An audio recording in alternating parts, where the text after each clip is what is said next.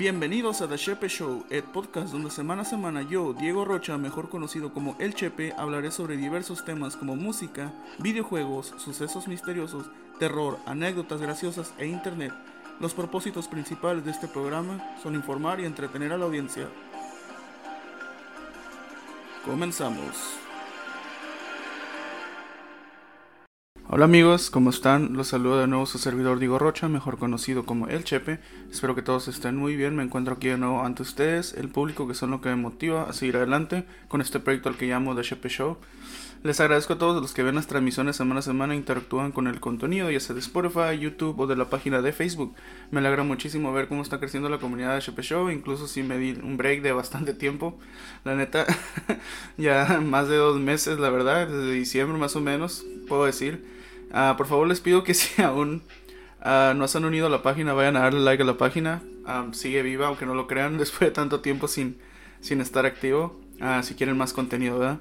A todos los fieles followers les pido por favor que si les gusta el contenido, por favor compártanlo con todos los que puedan. Ya sea con sus amigos, con sus primos, sus compañeros de trabajo, con su novia, novio, no sé, ya sea con su, con su sugar, no sé si tienen, pero compártanlo, eso es lo que importa. Ah, eso se los pido por favor. ah, eso contribuiría, contribuiría mucho al, show y a la comunidad, perdón. Estoy un poquito, un poquito nervioso, ya lleva mucho tiempo que no, que no hablo, que no hablo en podcast, pero vamos ahí a, a echar de ganas para, para ponernos al corriente de nuevo. en fin, este, como les decía, mientras más crece la comunidad, mejor será el contenido poco a poco, eso se los aseguro. Voy a comenzar el show uh, de hoy con un saludo muy especial a toda la gente que siempre está presente en la página que le da like a las cosas, a los posts, a los memes, ya sea los, los comparte, los memes mamones, o por lo menos ahí deja su saludo de vez en cuando en las transmisiones de en vivo. Que pues por lo menos me ha hecho el paro ¿verdad? de compartir el podcast ahí en su página de Facebook o Instagram, lo que sea. con sus conocidos, ustedes ya saben los que son, son lo mejor, la neta.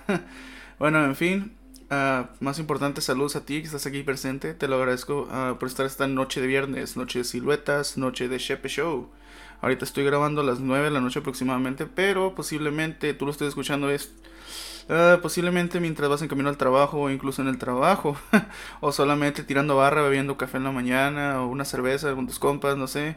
A cualquier hora que estés, ahí te mando un saludo. The Shepe Show es bueno a cualquier hora y escúchalo, le hará bien a tu alma, así como dice uh, Bob Esponja. En fin, voy a mandar saludos, unos shoutouts ahí. Uh, a mis, a mis amigos y contactos que tengo ahí por ahí de la, de la comunidad del podcast.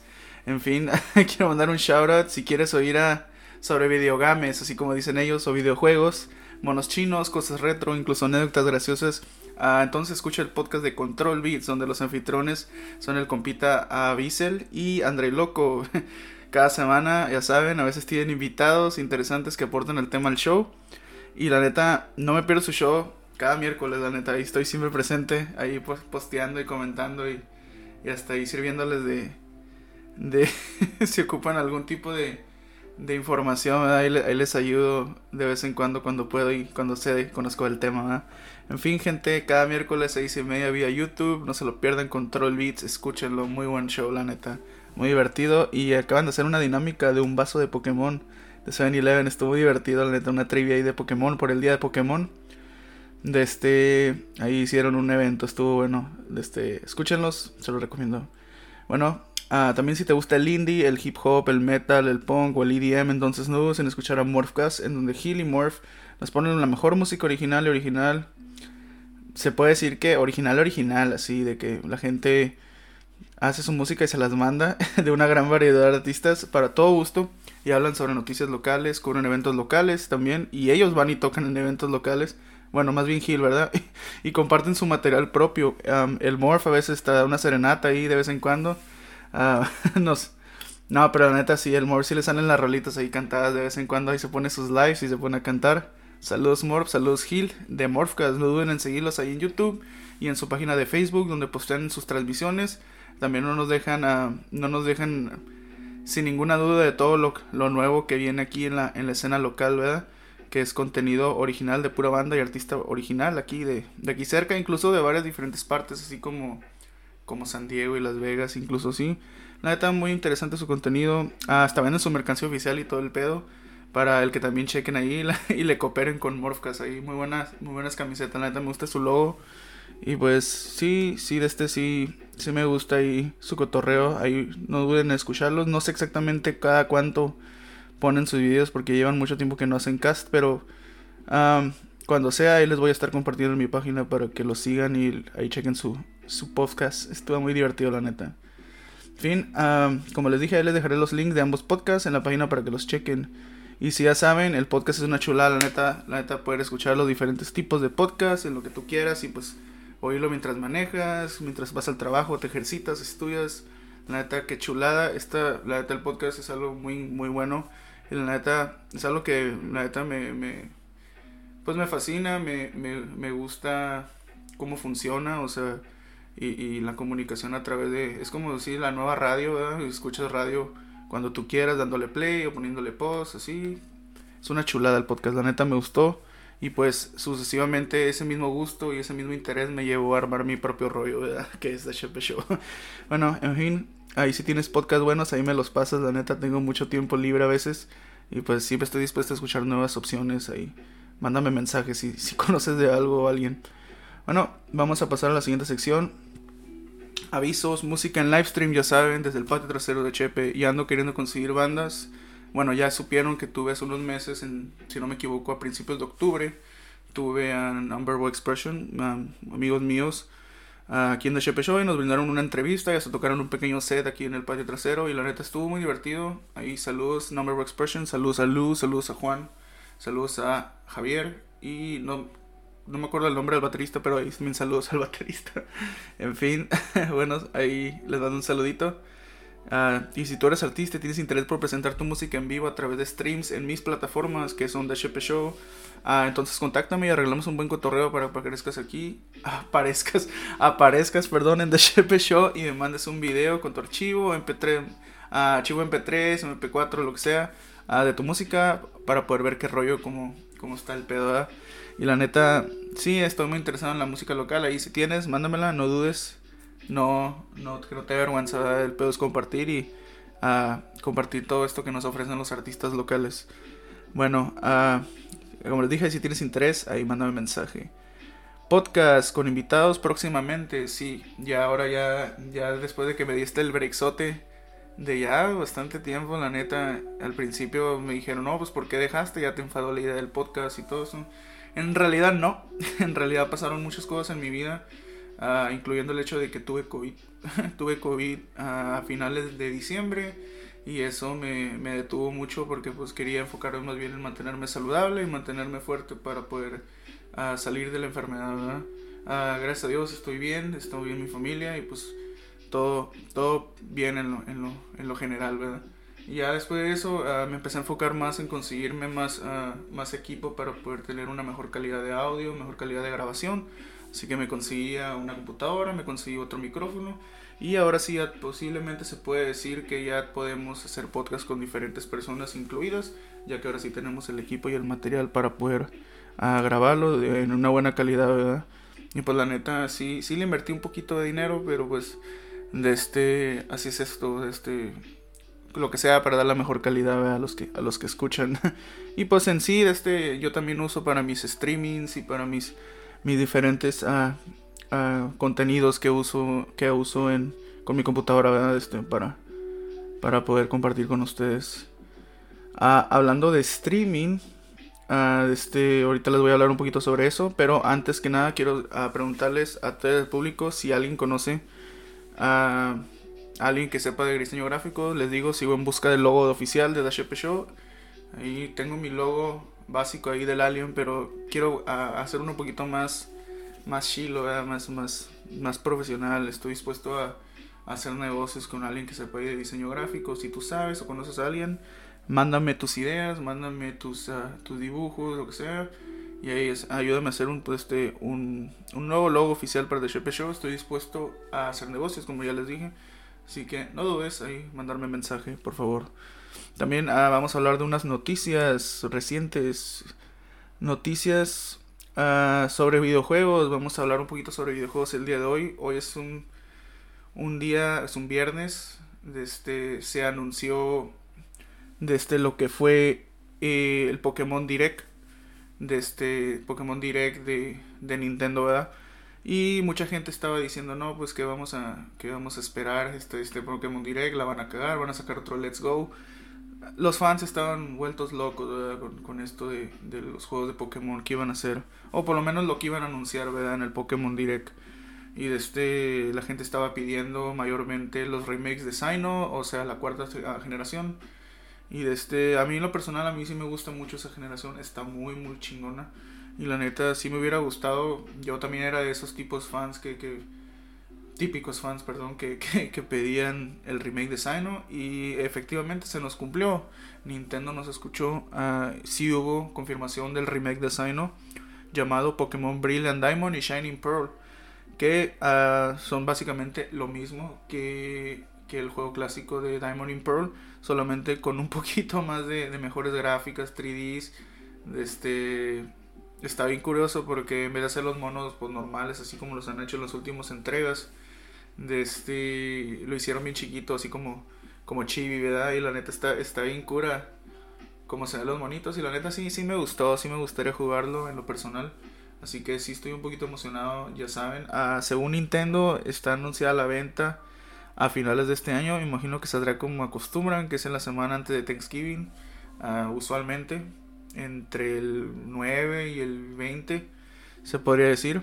Y pues, ¿qué, ¿qué, les puedo decir? La semana de Thanksgiving, pues sí, este, yo tengo una pequeña anécdota de hecho de que cada vez que salió un juego de Pokémon, uh, lo compraba cuando salía obviamente y me pasaba el día de Thanksgiving o el día del pavo como se conoce en diferentes partes, uh, jugando Pokémon, el juego nuevo de Pokémon de ese año.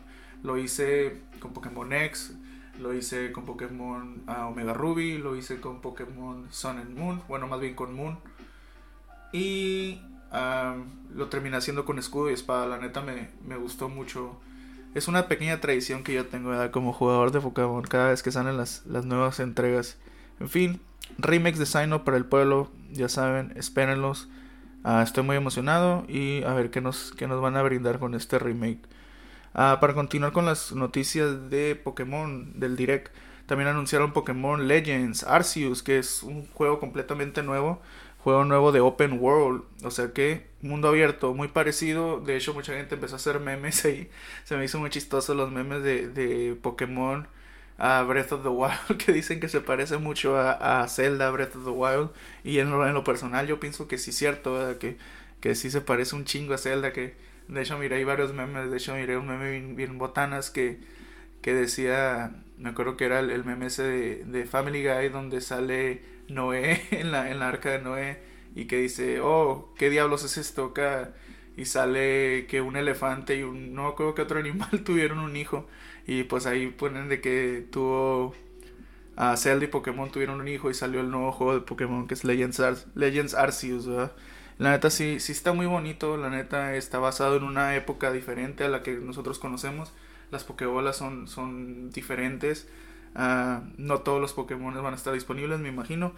Uh, ya sea porque van a seguir sacando de esta serie Legends. Pero me imagino que esta, este, este entrega va a estar basada en, en, la leyenda de Arceus y la creación de Arceus. Y pues la neta el trailer estuvo muy bonito, la neta me gustó mucho, me interesó. De hecho me interesó más que el remake de Sino, incluso yo pedía más el remake. Pero pues a ver, a ver qué nos pasa ahí. Este, el Open World de Breath of the Wild estaba muy bueno. Y los, los trailers ahí que, que mostraron, me mostraron que, que pues Pokémon va a ser uh, pues así, uh, un mundo silvestre abierto, ¿verdad? Para, para toda esa gente que, que le gusta explorar los mundos así. Uh, un mundo lleno de Pokémon, un mundo nuevo que explorar, así como dice la, la, la canción de, de Yoto. De este. Vamos a, a continuar con las nuevas noticias. De hecho, al final me dio un chingo de cura porque. Ah, perdón, antes de pasar. De este. El título de Breath of the Wild. Digo, perdón. De Pokémon Legends Arceus.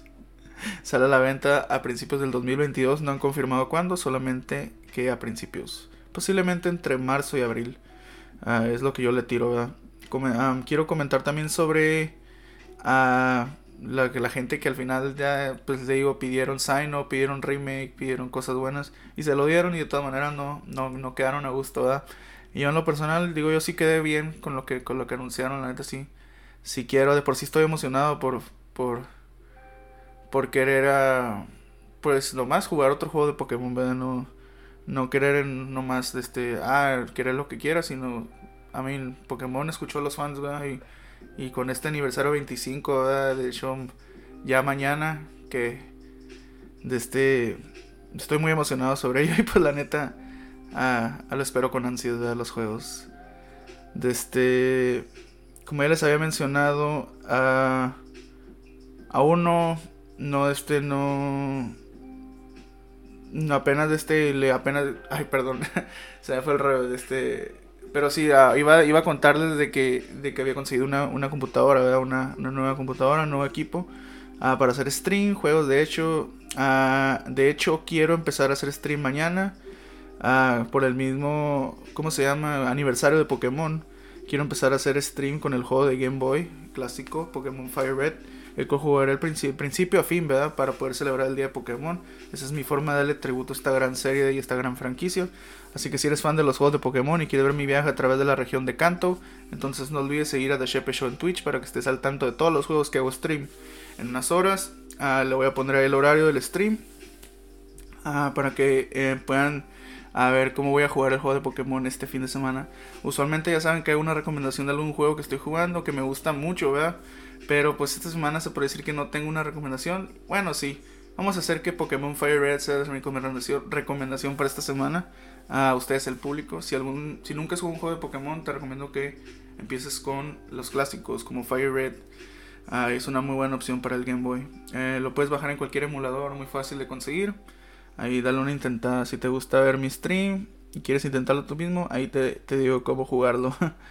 bueno, vamos a hablar también hablando del aniversario de Pokémon. Las cartas de Pokémon del McDonald's. De hecho, eso es algo que, que, me dio un chingo de cura con, con estos últimos últimas semanas, cuando salieron a la venta estas, estas nuevas cartitas, estas nuevas Happy Meals de la de lo que es la, la cajita feliz de McDonald's uh, con las cartitas un sobrecito de cartitas de Pokémon del aniversario donde vienen los starters mayormente uh, la gente se volvió loca la gente empezó a comprar un chingo de, de, de este de, cartitas compraban hasta 20 a cajitas felices se miraba bien botana las, las fotos y los videos la gente que se empezó a quejar de que los niños se quedaban sin cartitas porque la gente iba y compraba ah, en bonche, ¿verdad? Y la neta se me hizo bien chistoso porque hasta yo quise, quise a ah, saber por qué, cuál era tanto pedo. Yo solo quería los monitos porque están bonitas las cartas.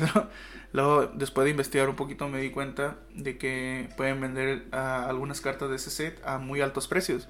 Por ejemplo, uh, hubo unos días cuando la carta principal del set, que es Pikachu, a Pikachu en, en, brillosita acá, sí le pegaba casi a los 60 dólares en, en lo que es precio de coleccionista, ¿verdad? Y, yo dije, no, pues voy a, voy a querer conseguir ese, ese Pikachu a lo que, a lo que, con lo, cueste lo que cueste, ¿verdad? Y, yo pienso que, que me gustaría más bien para la colección, no para hacer negocios. Y, así que si ya estás grande y todo, este, no la, no la friegues, o sea, ve, ve y, ve y déjale cartitas a los niños, o sea, bueno, sabemos bien de que los niños no no disfrutaron tanto como nosotros, ¿verdad? No fue de tanto de nuestra época. Bueno, tanto de su época como la de nosotros, perdón. Y este y pues sí, o sea, ser adulto y ser fan de Pokémon a veces lleva a comprar 20 cajitas felices y la neta no llegué tanto a ese extremo. si voy a coleccionar el set, luego lo consigo cuando baje de precio. Es solamente un set más, pero como buen coleccionista sí me gustaría tener ese Pikachu brillosito, no lo voy a negar. bueno, en fin gente, vamos a continuar con la sección que yo llamo la película de la semana o, o serie de la semana. Esta, esta semana decidí recomendar una película. En este caso voy a recomendar una película que se llama Ya no estoy aquí. Que es una película que llamó un chingo mi atención. Pero Machine, así que digas Mm, la miré y dije, se me hizo muy mamón. Al principio me reí, ¿verdad? Porque si sabes de qué película estoy hablando, te vas a reír al principio, como, esa pinche película chuntara, ¿qué? O sea, pero si, si no sabes de qué es, al verla te quedas, oh, pues vamos a, vamos a darle un intento. Voy a hablar un poquito sobre el trama, de qué se trata. Básicamente está basada en la, lo que es la cultura, la cultura colombia o cholombiana que es, eh, es una subcultura originaria de Monterrey, México, y que lleva consigo esta, esta moda, esta moda muy peculiar que lleva esta, tribu urbana, esta subcultura, que usan unos, unos, unos peinados medio, medio extraños y hablan con una jerga así medio, medio chola, entre chola y norteña y buchona, no sé. Está bien botana, la neta, me gustó mucho, se me hizo muy, muy buena película. Ah, la neta, qué buen, tuvo muy buena, muy buen cast. La neta, ah, quiero recomendarles la película Ya no estoy aquí, ah, salida en el 2019, dirigida por Fernando Frías de la Parra. Si les tengo que escribir un poco, digo, es, sobre la cultura cholombiana o colombiana de Monterrey. Y, es la historia de un joven que pues le gusta bailar esta, esta, esta música colombiana, cholombiana llamada la, la cumbia rebajada. Y es básicamente un género de música real, ¿verdad? Que yo no sabía, bueno, sí sabía, pero no sabía que era una subcultura o había llegado a ese punto de considerarse una subcultura en México, ¿sabes? Y es, es básicamente música de cumbia colombiana, pero parece que se le está acabando la pila al, al tocadiscos porque, o sea, es, es, rebajada, o sea, es más lenta, le bajan al, al, al, este, al, ahí al tiempo de, la música y pues se oye más, oye más acá, más chida, más, más relax, más buena vibra acá. De hecho, de este vamos a pasar ahorita va junto la película semana y el género de la semana. Les quiero ah, recomendar ese, género en específico llamado Colombia o Cholombia o cumbia rebajada. Y la neta, si quiero describir el género, y la moda que lleva básicamente son los cholillos acá que andan bailando cumbia y te bailan acá unos pasos bien bien acá bien domingueros y, se, mira chistoso al principio pero si lo pones atención y, y entiendes la vibra de esos güeyes y todo el, el cómo se llama el el pues todo lo que es su su este su su vida diaria y todo en, lo que es la, la, vida en los barrios de Monterrey ¿verdad? de este entenderás un poquito más sobre por qué esta música es tan grande en esa, en esa subcultura o en esa, en esa tribu. La neta, sí me gustó, lo pongo así. De hecho, tengo una pequeña anécdota. Cuando miré la película de Ya no estoy aquí, de este. me, me, gustó la música, ¿verdad? Yo, yo ya había sabido lo que era la, la Cholombia y todo eso. Pero nunca la, digo, nunca le había puesto atención, siempre se me hizo chistoso. Ah, de hecho, eh, se me hizo chistoso por los videos virales. Acá que salen con los videos y las canciones del Gran Silencio y, y los cholillos acá bailando y dejándose caer. O los memes de, no sé si se acuerdan hace unos años de Jeringas Locote Barrio, el, el, un güey así que salía en los memes que se mira, trae un peinado medio, medio extraño y te quedas, ¿esos güeyes quiénes son, güey? Y ahora me doy cuenta después de haber visto esta película y investigar un poquito más sobre la, la, lo que es la, la cultura cholombiana Ah, de que es realmente una, una, una tribu que, que, es grande en, en Monterrey y, y, que se respeta y pues la neta sí, sí me interesó y, esta película nos brinda un poquito sobre esa historia y sobre, sobre esa cultura ah, con un toque de drama, una historia dramática de por lado. Pero sí, muy buena película, muy buen género, la neta. Ah, como les digo, a veces lo, lo pongo la música ahí cuando, cuando estoy inspirado eh, ya saben, y se siente como, como escuchar reggae, ¿verdad? Así, buena vibra. Y pues como dice la, la, la película, es cumbia, pero más lenta para sentirla mejor, ¿verdad? Y pues, o sea, si sientes la música acá, mejor vibra, más, más rebajada, más lenta, digo, es parecido al reggae, el efecto que te da el reggae. Muy parecido, a Cholos, cholombianos. bueno, en fin, ahí los chequen, ahí chequenlos, les voy a dejar el trailer, les voy a dejar a un link con música de, de una playlist que escucho de cumbia rebajada y la neta está muy muy muy chistosa, muy muy buena, muy buena vibra, la neta y sí me gustó, aunque suene mamón y no estoy bromeando, la neta sí sí sí me interesó y está chistosa. Nunca me vestiría con un peinado así, ¿verdad? Con, con una ropa así, pero o hablaría así como hablan esos güeyes, pero pues a mí es una cultura que yo respeto y la neta Así se dejan caer con los bailecillos ahí, los cumbiones. Si los cumbiones normales están bien buenos para bailar, imagínate acá rebajados, Más. Básicamente, me imagino que es como si se pusieran grifos los, los músicos de la cumbia y se ponen acá más relax y pues si suena tumbadona, como dicen. Así como el mismo efecto de los corridos tumbados, según. esta sí es música tumbada, no mamadas. en fin, ahora sí vamos a pasar a la sección favorita de todo el público. La sección de uh, historia de la semana. Historia de la semana, ya saben, es la historia, yo les cuento una historia de uh, misterio, de crimen, uh, de criaturas fantásticas, de monstruos, de fantasmas, cosas paranormales, de todo. Yo les cuento una historia.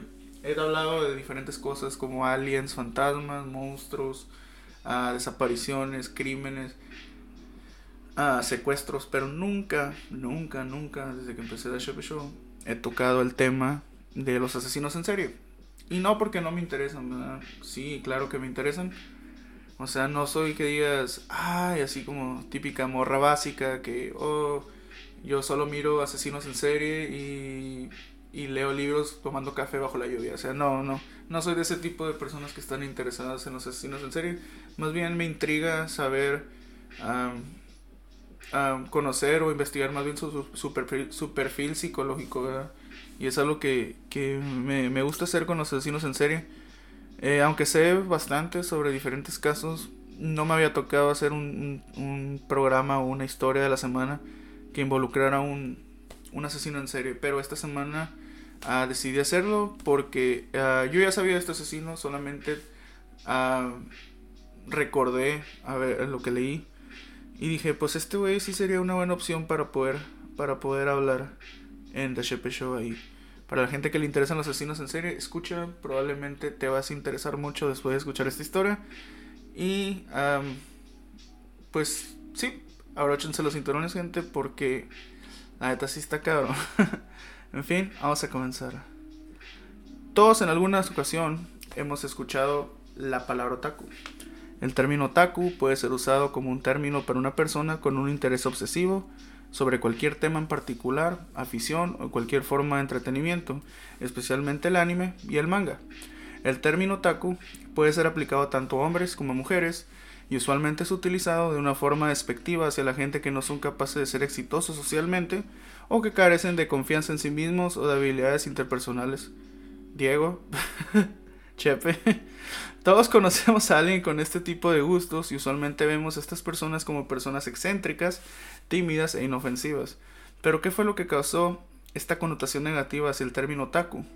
¿Qué pasa cuando estos gustos aparentemente inofensivos, junto con el desprecio de la sociedad, llevan a una persona a cometer un sinfín de atrocidades? Hoy les contaré la historia de una persona que llevó el término otaku a otro nivel y así plasmó en la historia como uno de los asesinos más serios un asesino de los asesinos seriales más depravados y brutales del lejano oriente. Amigos, amigas, niños, niñas. Bueno, niños, niñas, no escuchen, ¿verdad? Porque no es apto para ustedes. Hoy les contaré la historia de Sutomu Miyazaki, el asesino otaku. Ay, güey. asesino otaku, te quedarás un otaku asesino, güey. Pues Nunca te lo imaginas, ¿verdad? De que un cabrón así, el rarito de tu clase. Bueno, sí, sí he visto los memes de, de los raritos de la clase siendo asesinos. Pero vamos a ver de dónde se origina el meme ese de que el rarito de la clase o la persona rarita que conoces probablemente es un asesino en serie o un asesino que se va a hacer um, un asesino en serie, ¿verdad? O un sociópata en, en el proceso, ¿verdad? Vamos a continuar. Dice, Sutomu Miyazaki nació el 21 de agosto de 1962 en Itsukaichi, Tokio, convirtiéndose en el hijo mayor de una familia de clase alta. Miyazaki nació prematuro y sufrió un raro defecto congénito que hizo que las articulaciones de sus manos se fusionaran, impidiéndole poder doblar las muñecas hacia arriba. La familia de Miyazaki eran dueños de una empresa de periódicos regional y era muy conocida en Itsukaichi, donde su abuelo y bisabuelo habían servido en el ayuntamiento. Vamos a, vamos a hacer un pequeño comentario ahí. Al, decir que sus manos estaban, estaban deformes, de hecho hay una foto, la voy a postear ahí como, como show notes para la, para la gente que, quiere saber cómo, cómo, es lo que, lo que estoy hablando. Las manos estaban básicamente, su, su, su muñeca no, no se movía ni para arriba ni para abajo sus manos estaban siempre en la misma posición y eso le causó una deformidad al crecer. Ah, no se le formaron bien las manos y pues eso, eso le causó una, horrible deformidad, ¿verdad? Que con el tiempo se puso peor. Y pues me imagino que le causaba algún tipo de dolor e incomodidad. bueno, dice, debido a que sus padres eran adictos al trabajo, ah, no solían compartir tiempo con él e intentaban ah, usar ese tiempo o suplir ese tiempo, ¿verdad? Comprándole regalos y otros bienes materiales.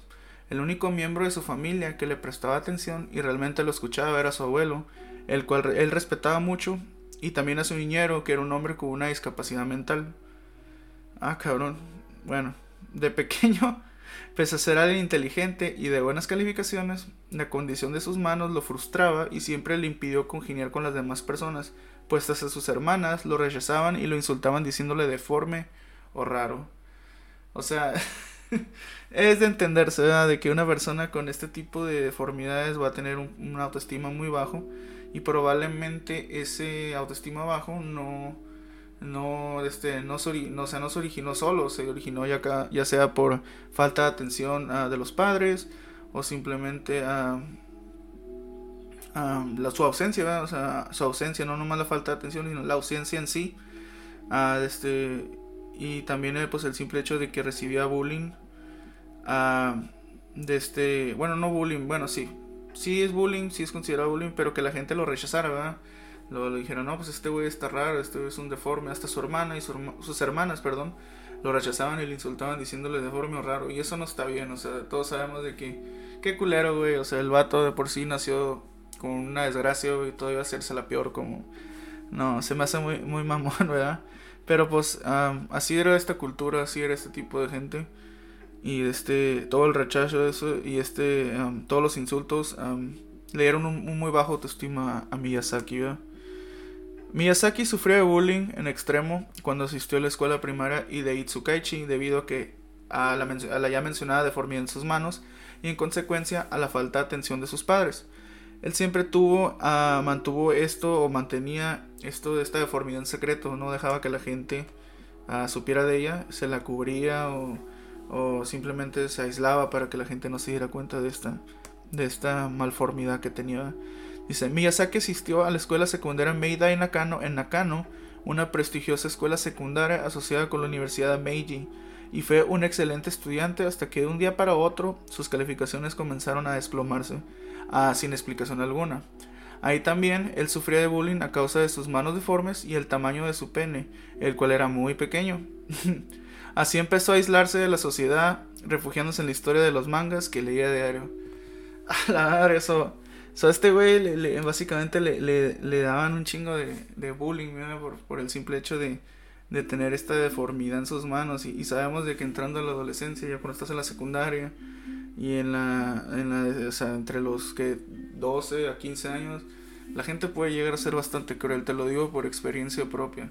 La gente a veces puede llegar a ser tan cruel que un defecto físico como este, como el de las manos, lo, lo usan como un arma contra ti. Y la neta, yo entiendo, es algo muy culero de, de, su parte, de, este, de la sociedad, pero pues este este güey tenía que vivir con este, con este estigma social, ¿verdad? Y, y más bien el otro estigma social del tamaño de su pene, más bien, ya saben que en la adolescencia es muy importante para un hombre eso de de, de querer, ¿cómo se llama? Demostrar hombría o, estar muy, ¿cómo se llama? Inseguro o, muy, o demasiado seguro sobre su, su virilidad, ¿verdad? Y este güey tenía, pues no tenía mucho que ofrecer, así que eso mismo le, le, le llegó a, a, afectar en su autoestima y la gente se burlaba de, eso también, ¿verdad? Porque me imagino que en la secundaria uh, era un ambiente bastante... Uh, hostil para, una persona como él. Ah, y esto pues lo llevó a, arraslarse y refugiarse, a más bien evitar a la sociedad para ah, y escapando leyendo manga, que es pues no una buena, una buena opción para, para sanar todo esto. Bueno, Miyazaki quedó en el puesto 40 de 56 en su clase y no fue admitido a la Universidad de Meiji. En lugar de estudiar inglés y convertirse en profesor como él siempre soñó, Miyazaki asistió a una universidad local y estudió para convertirse en técnico certificado en fotografía. Ah, debido a su pene pequeño, Miyazaki sufría de un complejo de inferioridad por su pene y él hacía casi imposible, se le hacía casi imposible hablar con una mujer. Sin embargo, él poseía un apetito sexual voraz, el cual le causaba una gran frustración. Imagínate que, o sea, eres un güey que es bien caliente todo el tiempo pero tu mismo físico no te deja o sea, hacer algo al respecto, ¿sabes? Imagínate la frustración de este cabrón. Y luego no, no le hablaba a las mujeres, o sea, no tenía autoestima para nada. So, eso, eso mismo le hizo más, le hizo peor la, la frustración que él, él, cargaba consigo, ¿verdad? Más todo el bullying, más todo el rechazo de su familia y la falta de atención. Era un, un cóctel de, de desmadre ahí en su, en su cabecita de este cabrón. Bueno, en 1984, cansado de consumir pornografía de adultos, comenzó a consumir pornografía infantil. Sus instintos asesinos ya empezaban a florecer, pues Miyazaki estranguló a un cachorro de perro con un alambre y también después lanzó a un gato a un río. Por el simple hecho de verlos morir.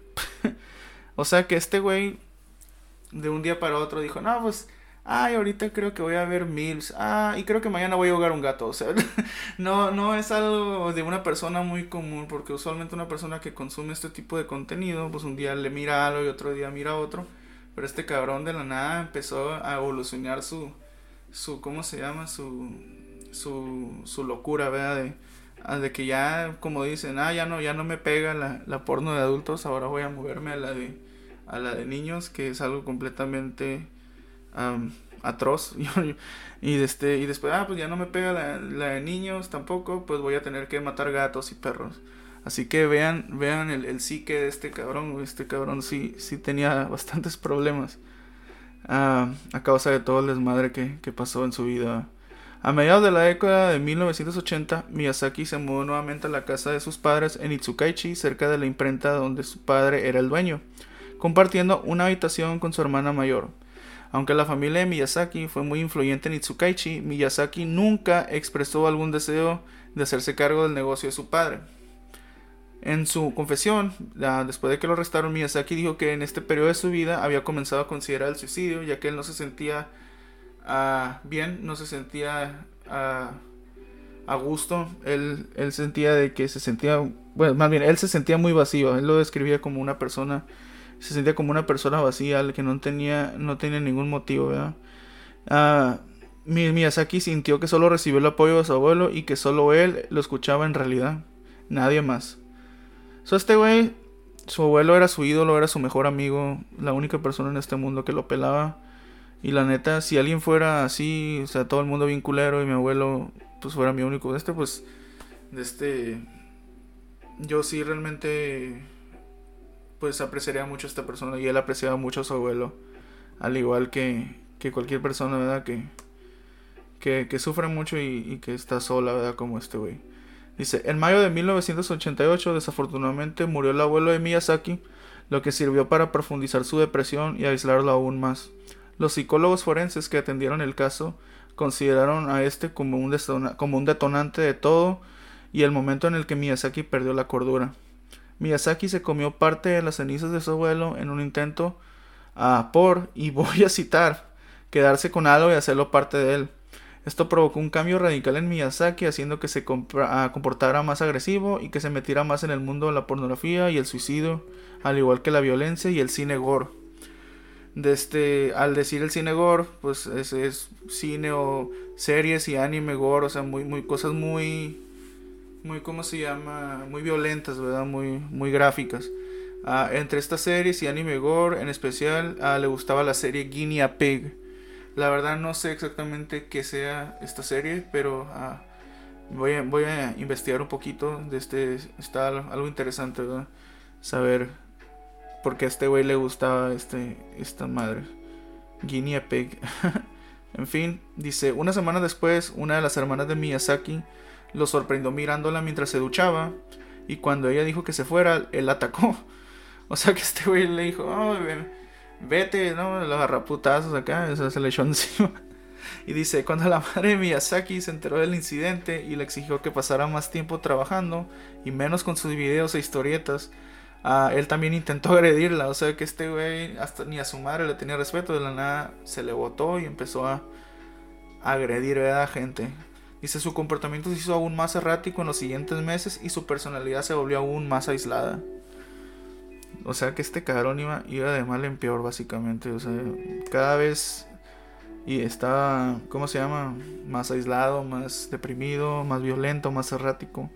Y todos saben que cuando una persona se está portando así, pues es porque en lo general ocupa ayuda, pero me imagino que en la cultura japonesa y en las familias japonesas, ah, más bien por el mismo trastorno y, complejo de inferioridad de este güey, él nunca decidió a pedir ayuda o decir que realmente estaba bien jodido, ¿sabes?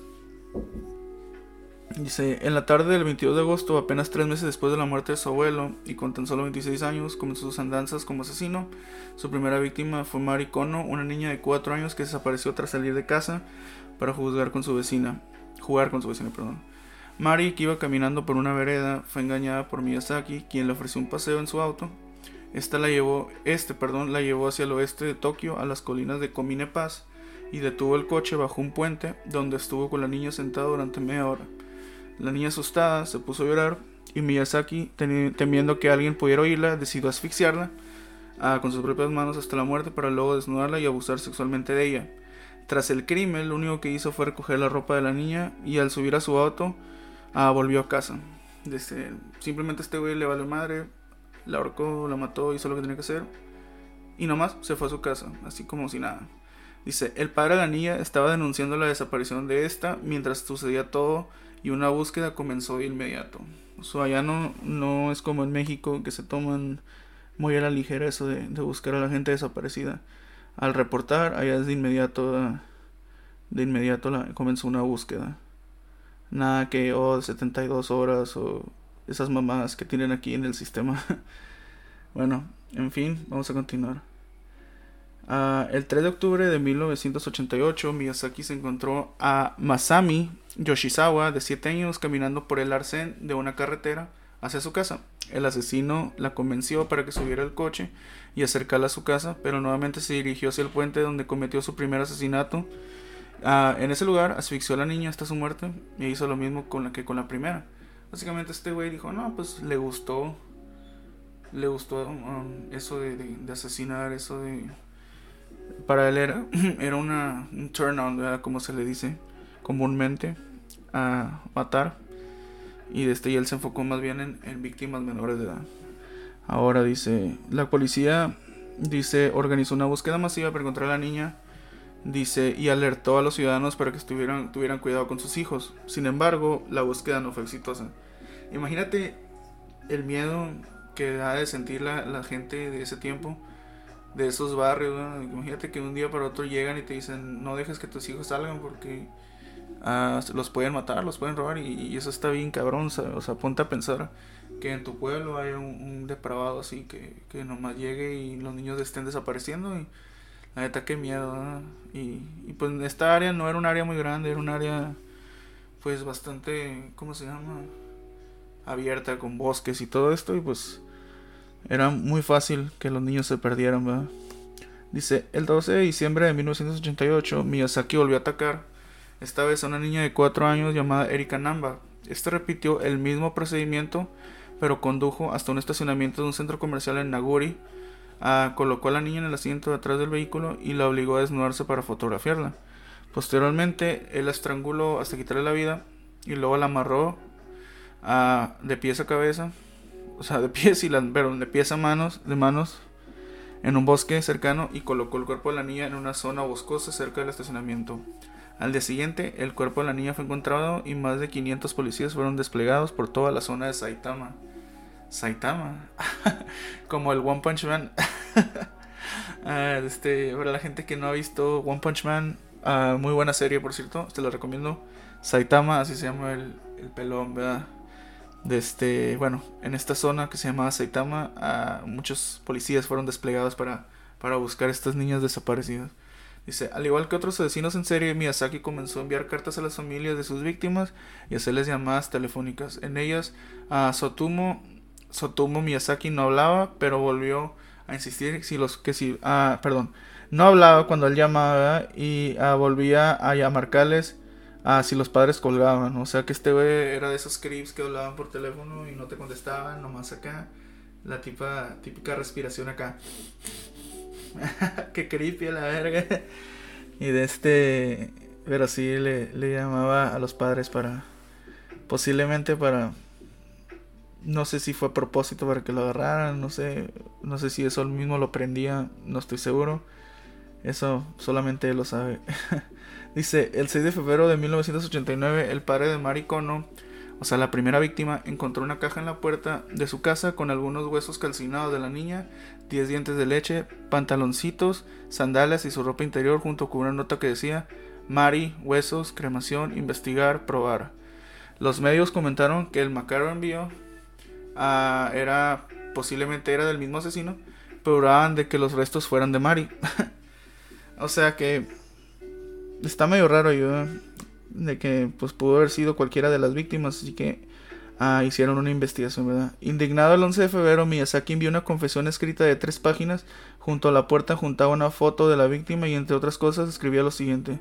Puse la caja de cartón, perdón, voy a citar.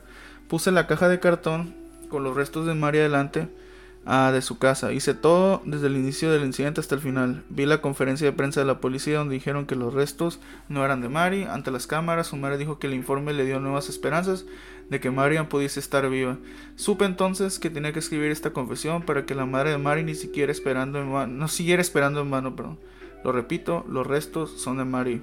So, este cabrón confesó, básicamente confesó. él estaba al tanto de las noticias confesó, ¿sabes qué? O sea, pura verga, esta madre sí es la que la morría, que, que no, no hay esperanza, la neta, pierda toda esperanza, la niña está muerta. Este cabrón así de, así de sangre fría, así de culero era. Y pues sí está bien cabrón. Dice, el 11 de marzo de 1989 se llevó a cabo el funeral de Mari con los restos devueltos por el asesino. En plena ceremonia su padre dijo, Mari no podrá descansar en paz perdón, y cito, y voy a citar, perdón, porque esa es otra cita. Saludos, leyendas legendarias. voy a citar, Mari no podrá descansar en paz, no he vuelto ni sus manos ni sus pies, por favor devuélvanlos. Cuando los conos regresaron a su casa, encontraron otra carta del asesino que decía, el cuerpo de la niña, muy poco después de su muerte, se puso rígido, traté de mover sus manos, pero más Ah, sus músculos no se movían, luego empezaron a aparecer marcas rojas en su piel, más tarde se puso muy blando y olía muy mal. O sea, este güey estaba al tanto de todo y contestaba como si fuera MSN así o si fuera Messenger así. Era, ¿cómo se llama? Rápido para contestar, o sea, ah, no, tenemos esto. No, no, no, fue así, la niña pasó esto. Ay, no encontramos las piernas. No, es que la neta no las pude cortar y estaban muy duras y olían muy feo. o sea, así, así de loco estaba este cabrón. Dice, en el verano de 1989, perdón, Miyazaki volvió a cometer un delito. Esta vez convenció a una niña de bajarse las bragas, o como se, conoce aquí en, en, en, México, los calzones, le bajó los calzones de este, para poder fotografiarla. Y cuando estaba a punto de tomar las fotografías, unos vecinos se dieron cuenta que, y comenzaron a perseguir a Miyazaki, ah, pero este logró escapar. Sin embargo, su apetito sexual lo obligó a casar el día 6 de junio de 1989 en un parque de Ariake. Allí encontró a Yako Namoto, de 5 años, a quien convenció de dejarse tomar fotos a desnuda. Luego la convenció de subirse a su coche y condujo unos 800 kilómetros donde aparcó el coche a la orilla de un camino. La niña, al ver las manos deformes del asesino, lanzó un comentario burlón que a Miyazaki le pareció muy ofensivo. O sea que esta niña sepas. Turn down for what acá, de este, ¿cómo se? Talk Life acá, se rió de este güey al verle las manos. y este güey se indignó, ¿verdad? Pobre cabrón, hasta los niños, güey. Dice, lleno de ira, decidió castigarla. Se puso unos guantes de vinilo y exclamó, esto es lo que le sucede. Ah, perdón, voy a citar. esto es lo que sucede con las niñas que dicen cosas así. Acto seguido lo agarró del cuello, la estranguló y luego envolvió el cuerpo en una sábana y la colocó en el maletero del coche. Dice, la llevó a su apartamento donde la fotografió en diferentes posiciones, o sea, ya muerta, y la grabó mientras se masturbaba. Cabrón, güey. No mames, güey. Posteriormente amarró las manos y pies del cadáver con cuerdas de nylon. Ah, dice, la vistió con ropa de colegial y la colocó sobre la cama y tomó más fotografías, según. So, este güey, el cuerpo ya ahorcado, güey, ya probablemente tieso y maloliente. Se tomó el tiempo para vestir y desvestir a esta niña como si fuera una Barbie. y tomarle más fotos cabrón depravado. En fin. Dice, dos días más tarde, cuando el, cuando el cuerpo empezaba a pudrirse y cuyo olor se hacía insoportable, Miyazaki decidió deshacerse del cadáver cortándole la cabeza, las manos y los pies. El torso lo dejó en un baño público del cementerio lejano, se bebió la sangre de la niña y las manos las tostó y se las comió. Este cabrón básicamente se hizo sándwich de niñita, güey. Perdón por el chiste, por el mal chiste, güey. Se hizo un se hizo pues, un sándwich de niñitas, De manos de niñita. Dice, el resto de su cuerpo lo dejó en una colina del bosque Mite, Mitakeyama, perdón. Aunque dos semanas después ah, rescató los restos y quemó todo el rastro de ah, el asesinato. Dice, el 23 de julio de 1989, Miyazaki, conducido por Hachioji, cuando vio a dos hermanas jugando, él detuvo el coche y les ofreció tomarles unas fotografías. La hermana mayor corrió asustada y fue a buscar a su padre. Mientras tanto, Miyazaki desnudaba y fotografiaba a la niña más pequeña, pero cuando el padre de la niña llegó al lugar, Miyazaki intentó insertar un lente de contacto dentro de la parte privada de la pequeña niña. Al ver esto, el padre Ah, el padre se le echó encima, Miyazaki logró escapar, aunque sin el auto. Al regresar para recuperarlo, los agentes de la policía ya lo estaban esperando.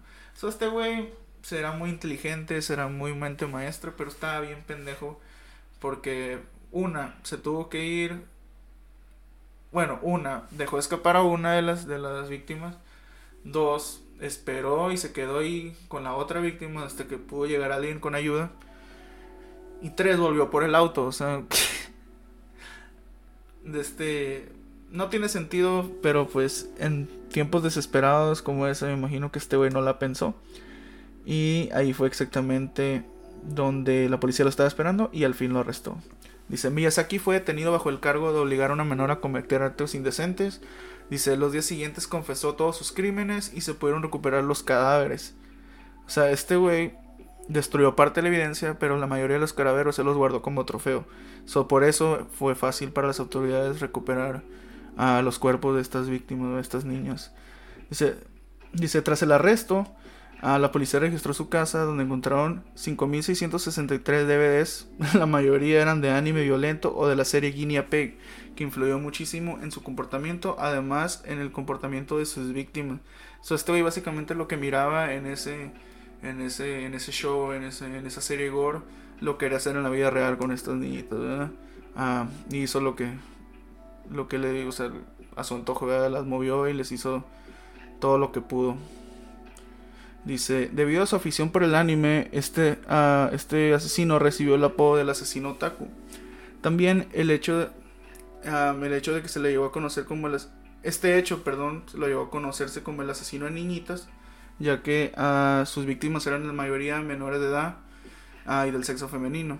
Dice, el padre Miyazaki, un tiempo después se suicidó, años después, perdón, se suicidó arrojándose del torrente de un río en 1994 a causa de la decepción y vergüenza que sentía hacia su hijo y por el gran impacto que le dio su imagen como influyente. Imagínate que eres una persona acá influyente, vanguardista, y de la nada tu hijo se avienta una mamada así, pues te quema, ya, tu vida se acaba. Y este güey decidió tomar el camino fácil, solo se suicidó. Tiempo después, el propio Miyazaki envió a una carta a un periódico local donde decía que con el suicidio de su padre se sentía muy bien. Además, este lo responsabilizó de sus crímenes por la mala actitud y la ausencia durante toda su infancia. Dice, en la década de 1990, Miyazaki permaneció encarcelado mientras su condición psiquiátrica ah, mejoraba. Concluyeron que sufría de un desorden de personalidad múltiple y esquizofrénica paranoide, aunque era consciente de la gravedad y consecuencia de sus crímenes.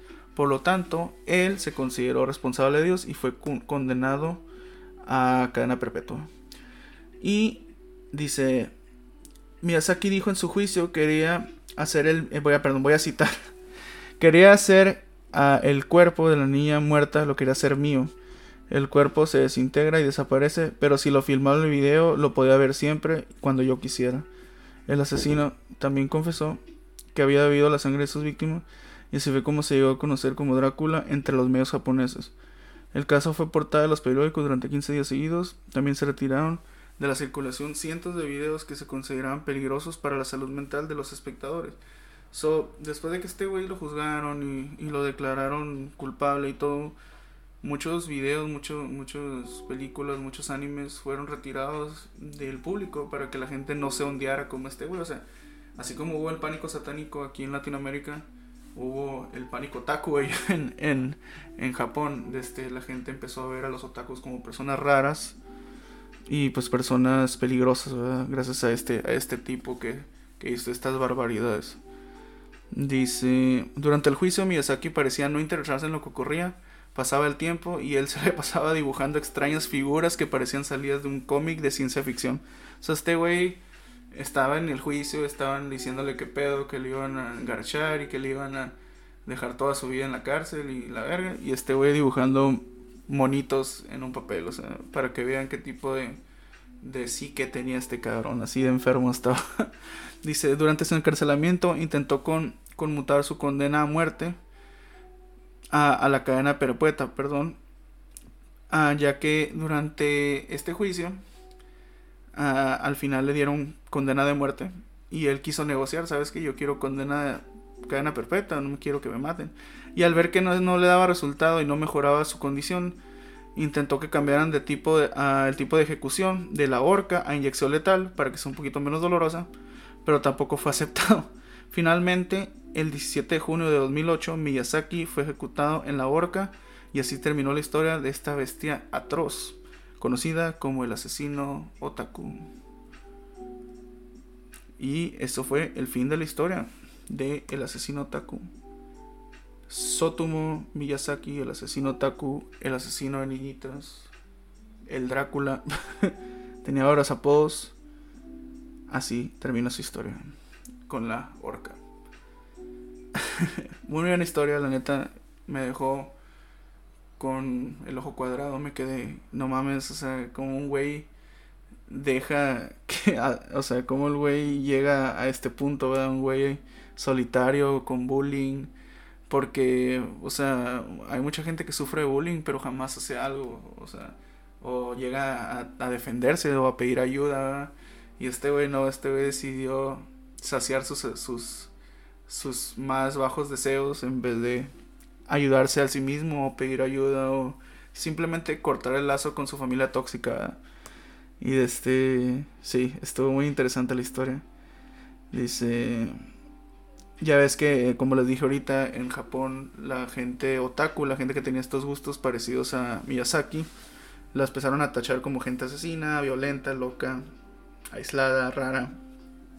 Que posiblemente sí, cada quien es diferente, Cada quien, cada cabeza es un mundo. Dice, pero, o sea, como les dije, el pánico satánico aquí en Latinoamérica, hay el pánico otaku, que llevó a la prohibición de videos y películas y ya saben, como les mencioné al principio, le dio esta connotación negativa a la cultura otaku. Y hasta el día de hoy, ser otaku no es algo que la gente le quisiera, pues, o sea, es un poquito, todavía tiene un pequeño estigma social con la gente. Ah, todavía los ven como los raritos o que los que no se bañan. Dicen que los otakus no se bañan. Ese es un chiste. Si nos bañamos, yo soy otaku. me considero otaku, pero si nos bañamos, aunque no lo crean. uh, y si aún no sabes de qué diablos es solo decir que es un otaku, pues un otaku es el equivalente a un geek aquí en Occidente, así, o un nerd, así como ah, tu amigo nerd, tu amigo geek, tu amigo otaku. Esa es básicamente la diferencia. Otaku es de Oriente o es como se dice en Japón y Occidente geek o nerd. En fin, son lo mismo, básicamente. Y siempre ha habido una, una, una connotación negativa ante esta gente. Dice, ya saben, si puedes aprender algo sobre esta historia, yo solamente puedo decir que si van a mirar anime y leer manga, nomás no dejen que les llegue a la cabeza, es solamente un programa. si es todo lo que les recomiendo, diviértanse, es muy bueno, no dejen que uh, el estigma social los, les los haga sentirse mal por los que les gusta. Es algo que si a ustedes les gusta, no importa. O sea, al mundo, al mundo no le importa. Y si a ti te gusta, tú dale gas, sé lo más apasionado que puedas. Al final del día es lo importante es que te guste a ti y no a los demás. Bueno, también les quiero avisar ah, que si, bueno, les quiero decir más bien que si necesitas ayuda, si estás sufriendo de bullying, algún tipo de ah, trastorno mental, sientes que necesitas ayuda, no dudes en pedir ayuda, incluyéndome a mí. Este, si quieres mandar un mensaje algún día, ahí voy a estar para, para escucharte o para hablarte. este es muy, es muy importante. ¿Cómo se llama? Hablar sobre el tema este de la, de la salud mental. Y gracias a que esta persona, Miyazaki, nunca, nunca atendió sus, sus problemas mentales, pues lo terminó, terminó llevando a la locura y sucesivamente al a convertirse en un asesino en serie o un, sociópata, ¿verdad? De este, indiscutible, indiscutiblemente. Fin, gente, busca ayuda si necesitas ayuda o conoces a alguien que necesita ayuda. Escúchalos, no los ignores, no los rechaces. Si conoces a alguien rarito o alguien que dices, ah, este güey es otaku, apóyalo, es muy buena. Posiblemente esas personas son las más buenas ondas que puedes conseguir, la neta.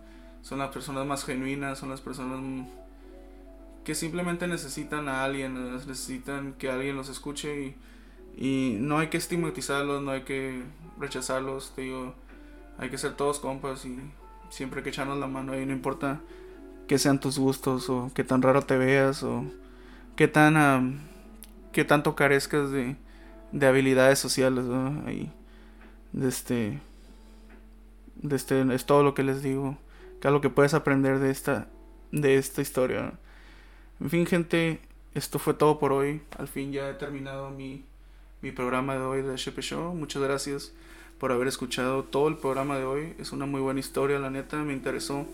Estoy muy feliz de, de, estar de vuelta aquí con ustedes, los, los que escuchan el show. Y pues les prometo que estaré trabajando más. De hecho, no se pierdan el stream de Pokémon, Pokémon Fire Red. Ah, mañana sábado voy a estar jugando. Uh, les voy a poner los horarios para que estén al tanto. Fin, gente, he terminado por hoy. Muchas gracias. Este, si les gusta el contenido de este, de este podcast, este, por favor compártanlo con sus amigos, sus novios, sus primos, sus papás, sus jefes, sus compañeros de trabajo, con quien sea, pero compártanlo, por favor, se los agradecería mucho. Bueno gente, ahora sí, me despido, me despido yo, Diego Rochales el Chepe. Este, nos vemos en la próxima, ahí nos vemos, vamos a estar ah, subiendo más contenido. Ah, en las siguientes semanas para que estén al tanto. Bueno, ahora sí, nos vemos. Muchas gracias. Se cuidan. Saludos. Chao.